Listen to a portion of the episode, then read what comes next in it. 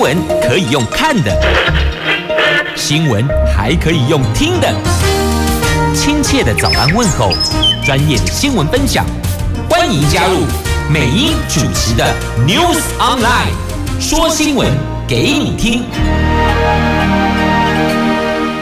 亲爱的朋友，大家好，大家好，大家好，欢迎您再度锁定收听 News Online，我是美英，我是谢美英。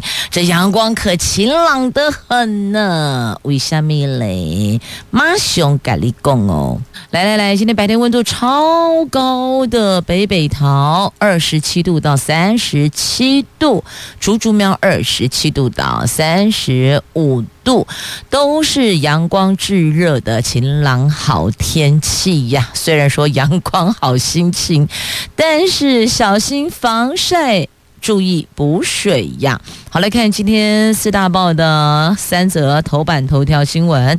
中时联合拢是这条啦，中介法，这绿营担忧选情，中介法缓议，烫手山芋，选前不再碰啦。在野党则是呼吁 NCC 撤回草案，收回成命。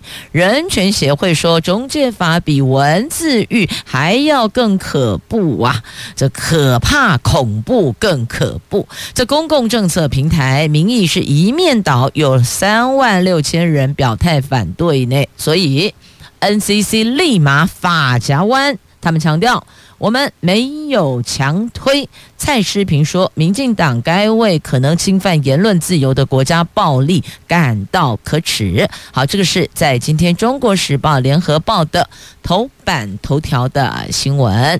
那么，《自由时报》头版头讲的是常备役兵员将会增加，因为体位标准放宽了。这身高一百五十五或未满一百五十八公分的免疫将变成替代役，所以以前这一块是免疫，现在要服役，服的是替代役，所以常备役的兵员将因此增加。经济日报头版头条：四川大限电冲击了多晶矽供应。太阳能引爆涨价的效应啊！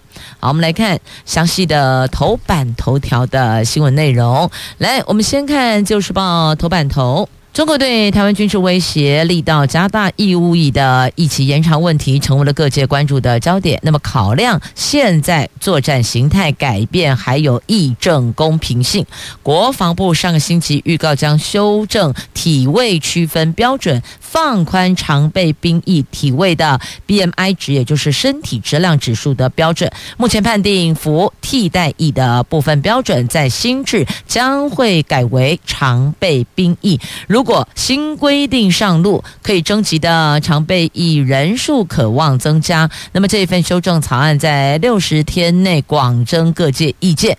如果没有意外，这份新法将在修正后发布上路，也就是朝这个方向走。那为了因应现在作战的形态改变哦，经过内政部的议政署统计，二零零七年到二零一一年替代役役男伤病停役的原因，没有因为 BMI 值直接的因素导致训练损伤停役的个案，所以建议修正。身高、体重、体位区分标准来维护兵役的公平性。这次修正对于役男体位判定最大的改变，就是由身高跟体重所计算出来的 BMI 值的更动。现在的规定是哦，如果役龄男子身高超过一百九十五公分，或者是未满一百五十八公分，就可以免役。但是这份新制将免役的身高下修到未满一百五十五公分。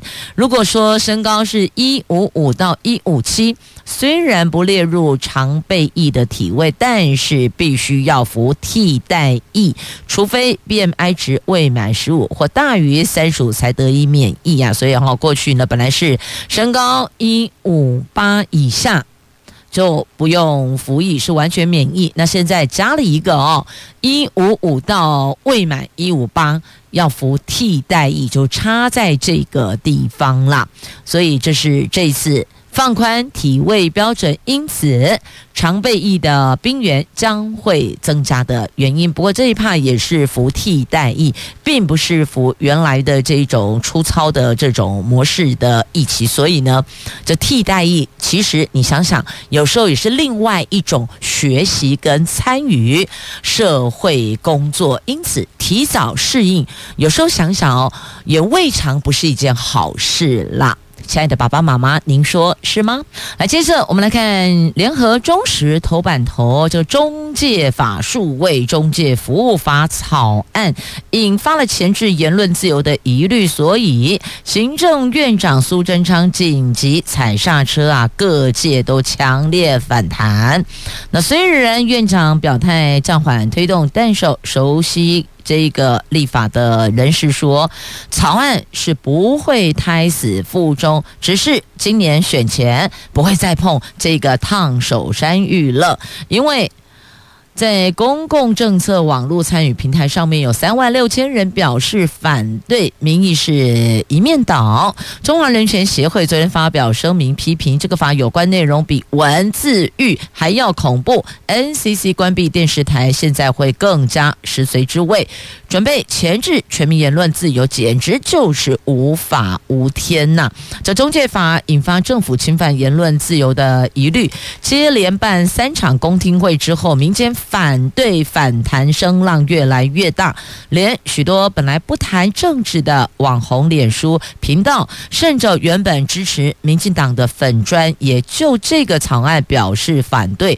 蔡总统的脸书已经连续多天被反对意见洗版。苏贞昌眼见反逃力反弹的力道太强，所以八月十九号他出手暂缓。第四场的公听会，要求相关部会积极沟通，等待大家有共识再继续进行。所以它并不是停，它是暂缓呐。那昨天 NCC 打破沉默，发出将近八百个字声明，表示中介法草案仅是出版，绝对没有强推，而且。没有经过 NCC 委员会议最后审议认定，他也没有提送行政院、立法院，因此没有需要撤回的问题。NCC 强势甩锅卸责，要撇清政治责任呐。先生。我们再看《中国时报》头版头怎么报道的哦。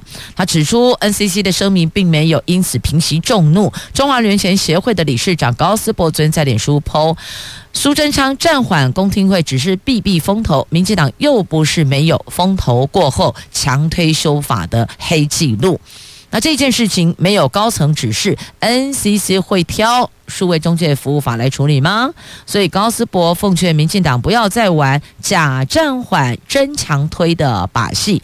那中华人权协会痛批 NCC 之前不仅无视全民抗议关闭电视台，现在更食髓知味，胆子越来越大，准备透过制定数位中介服务法来钳制象征台湾价值的全民言论自由。除了可憎。更不耻谴责强害人权。那根据这份草案，如果数位言论被认定为不当言论，政府就可以对数位平台加以控管。如果平台方为了捍卫言论自由而坚持不删除言论，政府就可以处百万元到千万元的罚锾，同时还可以透过电信手段阻断业者的使用服务。这个简直就是无法无天呐！那正大法学院的副教授廖元豪透过脸书强调，不实言论依然受宪法保障。这个政府追打假消息执念非常强，几乎已经变成所有批评政府的都是假消息的程度。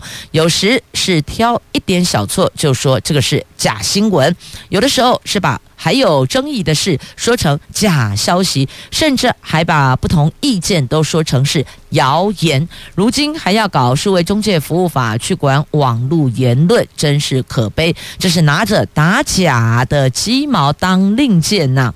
那连向来力挺民进党的作家苦苓都剖文怒呛民进党。他说：“如果胆敢用多数暴力强制通过数位中介服务法，苦苓发誓这辈子就只和你们对着干，直到把你们赶下台为止。没有言论自由，抗中保台还有什么用呢？”那作家蔡诗平昨天也 Po 文，民进党最近屡犯众怒，简单来说就是得意忘形，忘了初衷，更直白的说就是变傲慢了。好，以上内容在今天的《中国时报》头版头条以及《联合报》的头版头都有报道。那相关人士指出，这份草案是不会胎死腹中，只是暂缓。那蓝营则是担心，结果是绿营。霸王硬上弓，强硬在立法院闯关呐、那对此，民众党团总召邱成远则说，民进党在民意炸锅之后才说要社会沟通，但包括绿营的立委还有亲绿的侧翼等，都对在野党泼脏水，把民众党团提的性私密相关草案说成是中介法，呼吁政府迅速撤回，敢做要敢当啊！那翻开联合报的 A two 焦点新闻版面，整个版面也都在做相关的报道。对于这个话题想要了解的朋友们，您可以自行翻阅哦。今天联合报跟中国时报头版头条两报的内页 A two 焦点版面都是整个版面在做报道，了解一下到底发生什么事情。接着我们来关心财经新闻，来看今天的经济日报头版头条。这太阳能引爆涨价效应，为什么呢？因为四川大限电冲击了多晶系的供应，而且再加上有内需的问题，加上原物料供应的问题，所以涨价潮即将到来呀！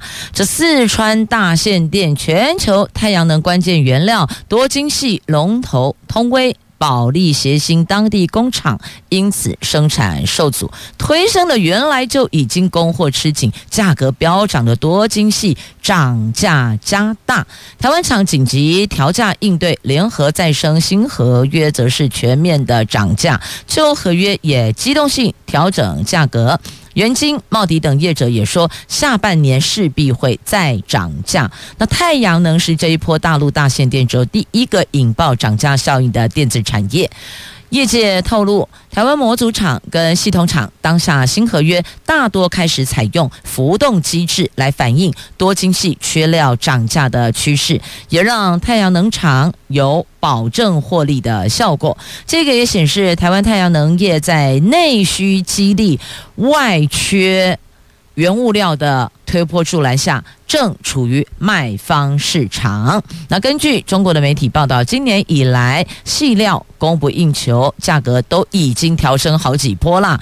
统计显示，大陆是全球最大的多晶系生产地，四川产能直逼大陆多晶系总产能两成，限电影响很大。其中，多晶系龙头通威、保利协鑫都在四川有生产据点。通威落脚的四川乐山是他们公司三大生产基地之一耶。一年产能大概十万吨，这个冲击就超大的。那通威也说，这一次四川限电，他们的细料和电池片产量将受到一定影响，具体程度还有待评估啊。所以只是大概初步抓了一个数字，就发现这个影响超大的。如果再细部把数字推销。推敲出来，那个势必反映在价格上面呐。好，这个是太阳能引爆涨价效应的幕后原因。那么接着再来看台湾股市哦，这现在要三嘎行情，嘎什么？嘎空手，嘎融券，嘎借券。那专家看好中小股带动。中线挑战一万六千大关，他们说三嘎行情五亚了，有影了。这台股嘎空手、嘎融券、嘎借券的三嘎行情有影了。尽管成交量能不足，但是在中小型股小鬼当家的带动下，市场专家是看好的。中线行情将上看一万六千大关，其中并看好苹果供应链、车用电子、网通等族群啊。好，那么来看啊、这个多家投顾的专业人士，包括了第一投顾的董事长、联邦投信的投资长，他们说，观察现在台湾股市的筹码结构，目前融券大概有六十万张，在扣除 ETF 等空单之后，实空张数大概是落在五十四万张，而且这几个交易日券单缓步的减少中。其次，在借券方面。目前市场整体借券卖出余额在行情重返季线惨遭轧空之后，已经连七降了，而且由四月下旬的一千一百一十一万张波段高峰，到现在已经降了一百七十八万张，接下来九百三十三万张的余额动向已经成为关注的焦点了。第三个轧空手方面，由于政策积极做多，股市带动行情触底反弹之后，已经大涨。接近一千五百点，使得散户都面临遭轧空手的压力。譬如近三个月交易日融资余额都已经缓步增温了，所以哦，你看这三轧行情有影了。专家是看好小鬼当家，就中小股带动，那么中线挑战一万六千点呐。好，不过大型代操法人建议，这个礼拜值得留意的重大焦点将在周五登场的全球央行高峰会。美国联准会主席鲍尔将出席，而且发表演说。在联准会成员陆续的释放，九月持续升息，而且不排除是一口气升三码。那鲍尔对未来货币政策的暗示，还有九月起每个月缩表金额是不是如规划提升一倍？会到九百五十亿美元，还有通膨前景等等的说法，将会是股市多空的焦点。好，提供给有在关注相关金融商品的朋友做参考了。那么再来，产业战略论坛九月十三号登场，邀请中油董座来谈能源供应链的新趋势。那他说要把石化品变成尖端材料。好，您如果对这一场论坛有兴趣，看一下今天的《经济日报》头版下方吧。来继续，我们关注在今天中时汉字由头版版面下方的新闻。我们来看啊，这日本的读卖新闻所报道，他们在八月二十一号引述了多名政府相关人士的报道。指出，有鉴于中国跟日本在飞弹部署数量上的巨大差距，以及台湾有事可能会波及日本，所以日本考虑让自卫队拥有一千枚长城巡弋飞弹，主要部署在南西诸岛还有九州等地区，而且这些飞弹将可以从船舰和战机发射，具备有对地攻击能力，射程可以达到中国沿海和北。谈呢？这最近。就八月四号啦，中共解放军在台湾周边军演，有五枚东风飞弹落入日本专属经济海域，所以引发日本的抗议。那么，因此，读卖新闻就根据多位的政府相关人士的报道指出，哦，日本政府打算把陆上自卫队配备的国产的十二式地对舰诱导弹射程，从目前一百多公里延伸到一千公里左右，距离可以达到北韩。还有中国沿岸地区，而这个飞弹也将改良为可以从舰艇或是战机上发射。同时，大陆设改良型飞弹的部署将比原定计划提早两年，就是陆射哦。那最快可以在二零二四年度部署，将来也会运用在对地。攻击就等于陆射出去，还有另外就舰艇上攻击到地面。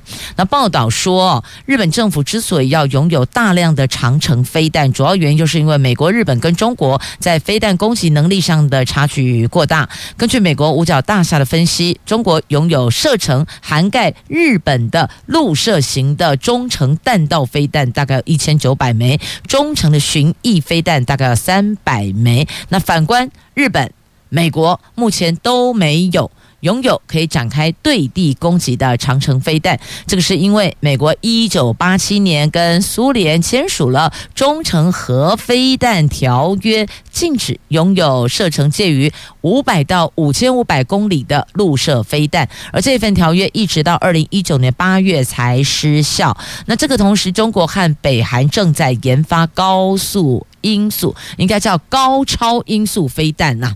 日本的新闻报道，高超音速飞弹能够以超过时速大概六千公里的速度低空飞行，所以雷达都很难抓呀。同时还能够下降再上升，进行。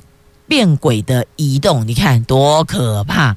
那个连雷达都难以捕捉的飞弹，它用低空飞行啊！你看，一旦发射出来，那个迫害力、那个伤害将多大？所以日本发现，哎，阿内贝党哎内啊，他们跟着签了那个中程核飞弹条约，结果呢，就乖乖的遵守游戏规则，一直到二零一九年八月。但你看签合约的。那一端他们乖乖签署，然后另外一方呢，中国跟北韩才没有理你呢，我又没有签署，所以呢，你走你的，我过我的，因此他们就研发了这种高超音速的飞弹，你看多恐怖啊！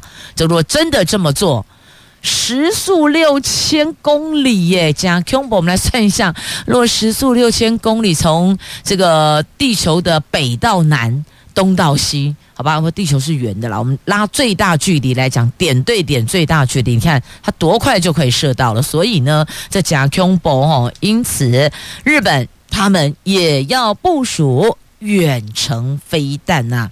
第一个也要来跟中国抗衡，那第二个当然是要保护自己的国家。第三个，万一台湾有事，你说日本他能凉凉在旁边？搬张板凳看好戏吗？当然不可能啊！多多少少都会被波及，绝对会有一些直接间接的影响的。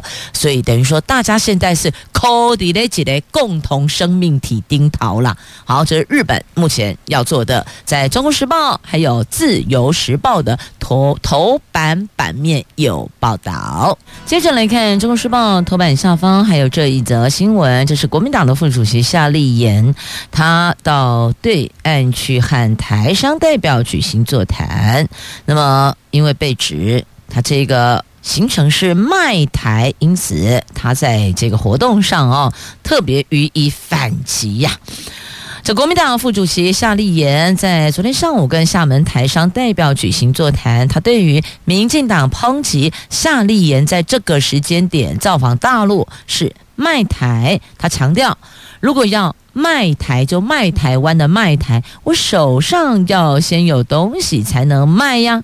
我两手空空双，这空手道，我拿什么去卖呀？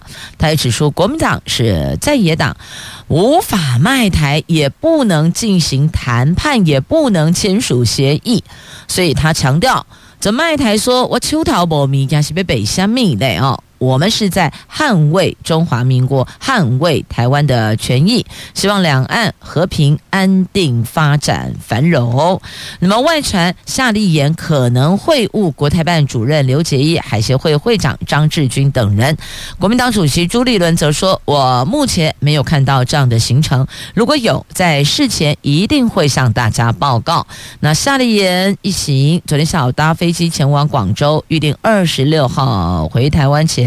会回到厦门，再举行一场比较大型的座谈，包括了台湾学生、台湾老师、台湾干部、台湾的企业代表等等等都会参加的。好，这个是在今天中时头版下方的新闻。接着我们连接到《联合报》头版下方，我们来看一下啊，这循环建筑共享运具以租代买，来看看我们怎么来减费减碳拼近零生活。这今年七月一号起哦，民众到四大超商买饮料，如果自备环保杯，可以折价五块钱。消费者觉得这个折价五元很有感。其实这个目的就是在减少使用一次性容器，要加大减碳力道。台北市环保局更率先在十二月一号起，全面的禁止台北市所有饮料店使用塑胶杯，同时辅导建立循环杯系统，让没有带环保杯的民众，在统一、在全家、在星巴克、在全联的部分通路都能够租用循环杯。那对此，台北市环保局长预估每年可以减用七千六百万个一次性的容器，累积的减量效果会逐年扩大。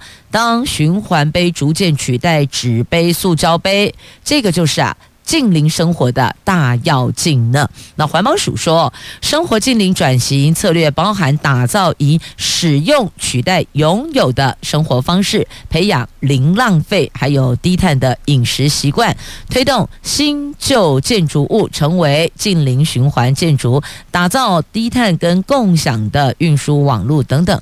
这个啊，都需要中央、地方还有全民。一起携手努力呀！那循环经济是达成近零碳排的解方。循环台湾基金会董事长黄玉珍他举例，现在消费者平均每两三年要换一次手机，每次都是买断。手机业如果改租用，和消费者签五年、十年的服务合约。使用者和生产者会从一次的交易对象变成长期伙伴。以台湾一千六百万青壮人口来计算，二十年下来，原本要制造一亿台手机，改采服务化的商业模式就能够减少大量的制造。那么，共享汽车的概念也是这样的。所以呢，这循环建筑还有共享运具，以租。代买这三管齐下，多方跃进，这个确实是可以朝向近邻生活，那么也可以达到减费减碳的目标了。所以有人就说呢，就不要买车啦，共享运具，打造绿运输，这个提升大众运输的使用率，打造单车跟步行的城市。那但是。必须要这么说了，如果想要打造一座单车友善城市，或是行人友善城市，那请先把安全的这个使用空间先建置出来。请问，单车卡替贝，它在马路上跟细嫩呢，还有跟欧豆拜。在那边拼搏，你觉得要怎么样提升使用率呢？你觉得友善在哪里呢？如果行人连人行步道都被占满，不管是杂物堆放，亦或者车辆去占据，行人这么这么不友善，请问谁还要来步行呢？所以哦，我觉得。政府要朝这个方向前进，我们肯定。但是，请问你的环境友善条件在哪里？你的利多条件在哪里？北弹公除了用嘴巴喊一喊，但实际上根本没有建构专用道。这行人行人专用道、机车专用道，当然有行人专用道了，只是说这个行人专用道的部分呢，常常被占据哦。那么。单车专用道的区块的建制的规划又在哪儿呢？好，是一个问号。好，大家想想看吧。这本土 BA.5 疫情升温了，指挥中心昨天公布两万两千一百三十七例本土确诊，比上个星期天增加大概一千三百例，成长百分之六点四。二零二零年疫情以来本土确诊人数，还有今年全台湾确诊人数，到昨天双双突破五百万人。另外，今年死亡人数也。达到八千七百八十例。此外，指挥中心评估 BA 五疫情高峰将维持一个月时间，到年底前大概还有三百多万人会确诊，而且这个礼拜疫情不排除会升温呐、好，那么接着再来《自由时报》头版下方的新闻来看，台湾的家庭储蓄率，台湾家庭储蓄率百分之二十五点二三，写下二十一年来的新高，而且每一户的储蓄金额连两年创高啊！家庭储蓄连续两年都创下新高。行政院主计总处的调查，去年国内家庭平均每一户的储蓄二十七万五千一百一十二元，连两年改写历史新高，年增百分之三点九九，平均储蓄率百分之二十五点二三，创下二十一年来的新高。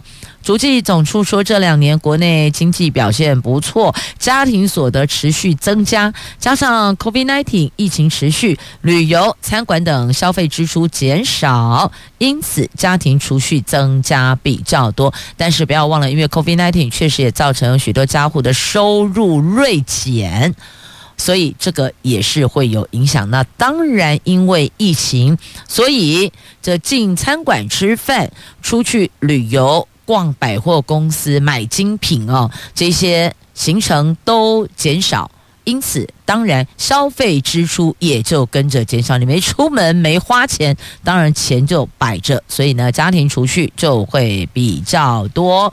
那再来，还有银行现在在力推有数位存款账户啊，第二季成长趋于和缓哦。这业者说。这高息、高利息的诱因不在啊，那开户也将近饱和，所以等于说刚推的时候，他们会寄出很多很多的诱因、优惠利率，总之会吸引你要开设数位存款账户，但差不多饱和了，所以他们这一趴的诱因就暂缓了。你看高利息的诱因不在，谁会在想要主动去开设这样的一个数位账户呢？好，那么接着再来看这个是柬埔寨的诈骗呐、这绿营我们连结哈，中时跟联合，中时报的 A 三焦点版面，联合报的 A 三焦点版面。来看中时，中时说绿营的网军柬埔寨案带风向，蓝营则是空，你们这个叫做掩饰无能。民进党网络社群副主任攻击网红之后，赶紧删文。那赵少康则批民进党除了抹黑抹红，还会什么呢？好，这个是这 YouTuber，因为国际诈骗案最近跟外交部隔空交锋了。国民党的立院党团昨天声援，痛批外交部说柬埔寨的诈骗案是中国的一带一路遗毒的说法，是转移焦点，请。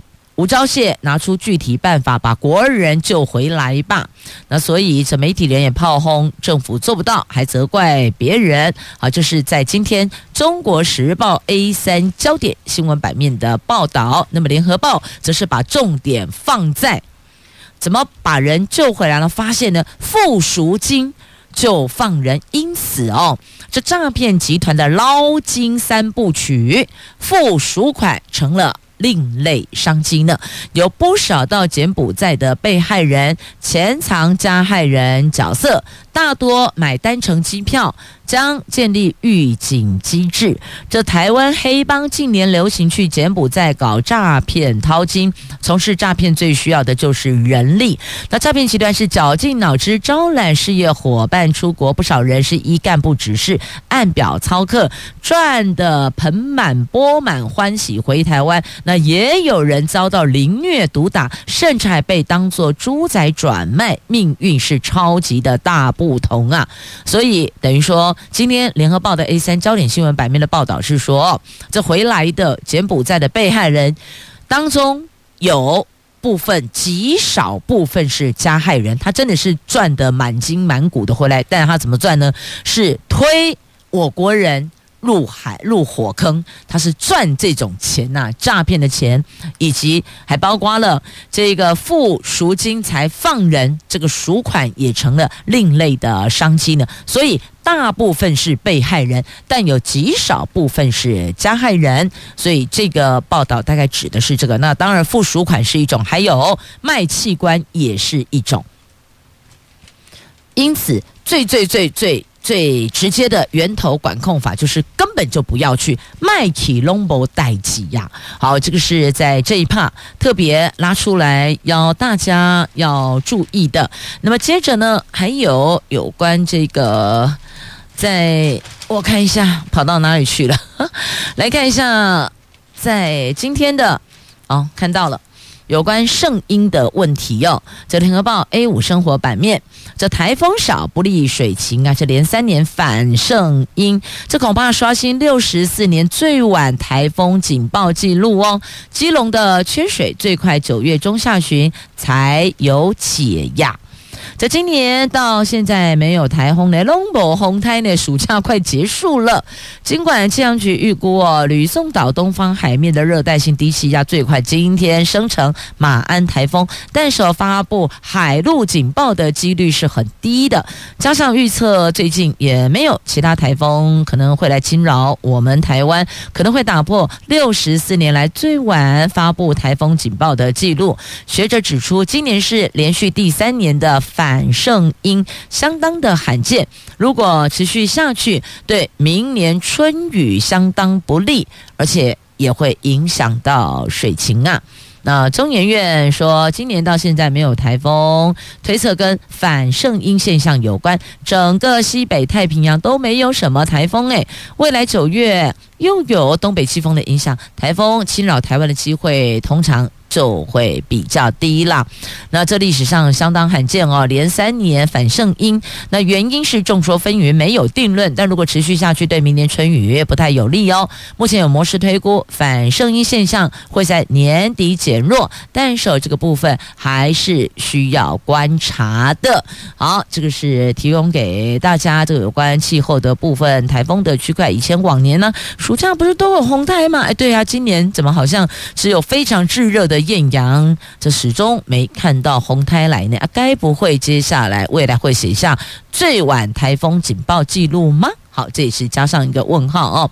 职场的安全关系着所有劳工朋友以及雇主，当然也是劳雇双方的一个良好关系的重点所在。桃园市政府有办了一项修旧 Hockey。职业安全向下扎根的体验活动，所以今天邀请了桃市政府劳动检查处的张玉新科长来聊聊这个话题。我们先来欢迎张科长，好，各位听众，大家好，我是桃园市政府劳动检查处张玉新科长，今天很荣幸可以参加 News Online 美英与各位相会在空中。桃园市啊，是我们六都最年轻、最有活力的城市啊，所以呢，我们就必须要特别特别重视青年朋友的安心就业，要让大家就业安心。因此，劳检处也有推动职业安全环境的各项促进工作，所以今天就要来关心，也来关注。这个职业安全的活动，那这一次办了这一场修旧 Hockey 职业安全向下扎根。这个 Hockey 就是老虎生肖年的虎，然后拉了一个台语的谐音“福气”的概念，所以就是大家一起来这感受这一份福气哦。那所以呢，我要请问科长，为什么要把职业安全宣导活动这次我们可是挺进校园办活动呢？这是我们市长的主要政绩，主要是希望我们劳检处哦，可以将职业安全的这个概念哦，从小扎根哦，保护学生免于伤害，事前预防并减少职灾发生。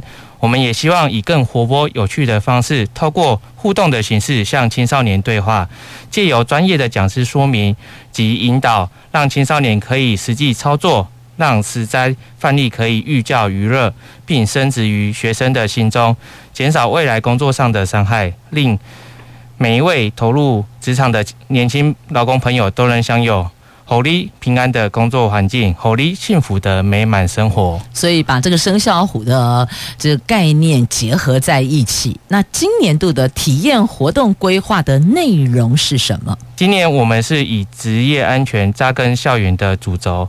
为了让学生能够了解职场潜在的危害，分别规划在志平高中附设国中部、桃园国中、龙潭国中及大溪国中办理此项的活动。现场将安排同学透过亲身的体验，了解面粉碰到火会造成粉尘的爆炸，以及施工架作业时应该确实穿戴个人防护具的重要性，或者是带上我们 VR 体验不安全的工作环境对个人的影响，我们都是希望透过活动去了解职场存在的可能性的风险，增加危害辨识能力，强化安全卫生防灾意识，奠定未来职场生涯安全基础的概念。规划这些体验活动，当时是基于什么样的一个念想？今年活动规划的各项体验关卡都是日常中常见的危害，也是我们劳检处的小巧思。新闻报道中常见清洁厕所不慎将含有盐酸清洁剂混入漂白水产生氯气而受伤的事件，工地也常常传出工人从高处坠落的案件。希望透过这些体验的关卡，让学生知道，不止职场中潜在许多的危害，而这个危害在我们日常中随处可见。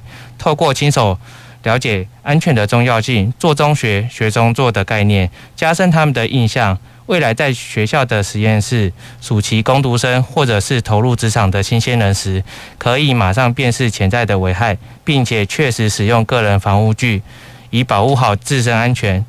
最后，今年劳检处除了规划向下扎根体验活动以外，还有许多有趣的观摩体验活动，如高空作业。营造工地以及制造业工厂的体验，希望透过活泼、有趣以及内容丰富的活动形态，让更多市民朋友体验劳工的辛劳，使劳检处成为每守护每一位劳工朋友的职场安全的好伙伴。每一位青年朋友都是我们国家未来的主人翁，将来都是要在职场上发光发热的。劳动检查处就特别前进校园进行职业安全的宣导，希望把这样子的观念向下扎根，让每一位同学在学习期间就能够建立正确的职场安全的意识，拥有保护自己免受伤害的观念呢。记得在靠工作业时要穿戴好安全带及安全帽。平时也要勤加保养机械设备，在局限空间作业时要量测有害气体，并注意通风。使用硫酸盐酸时，哦，别忘了个人防护器具要确实使用。相信在这些观念建立起来以后，每一位年轻朋友到了职场都是注意自身安全的优秀劳工朋友。是的，建立友善的安全卫生环境，强化所有劳工朋友的职场安全观念，是政府的责任，也是雇主的责任。希望能够提供给所有的劳工朋友安全就业的环境，让大家都能就业安全。今天非常谢谢桃市政府劳动检查处张玉新科长，小就打给 Hockey 职业安全向下扎根，谢谢科长，谢谢美英姐，谢谢各位听众。也谢谢朋友们收听今天的节目。这职业安全扎根校园，我们共同来努力，共同来守护。我们下次空中再见了，拜拜。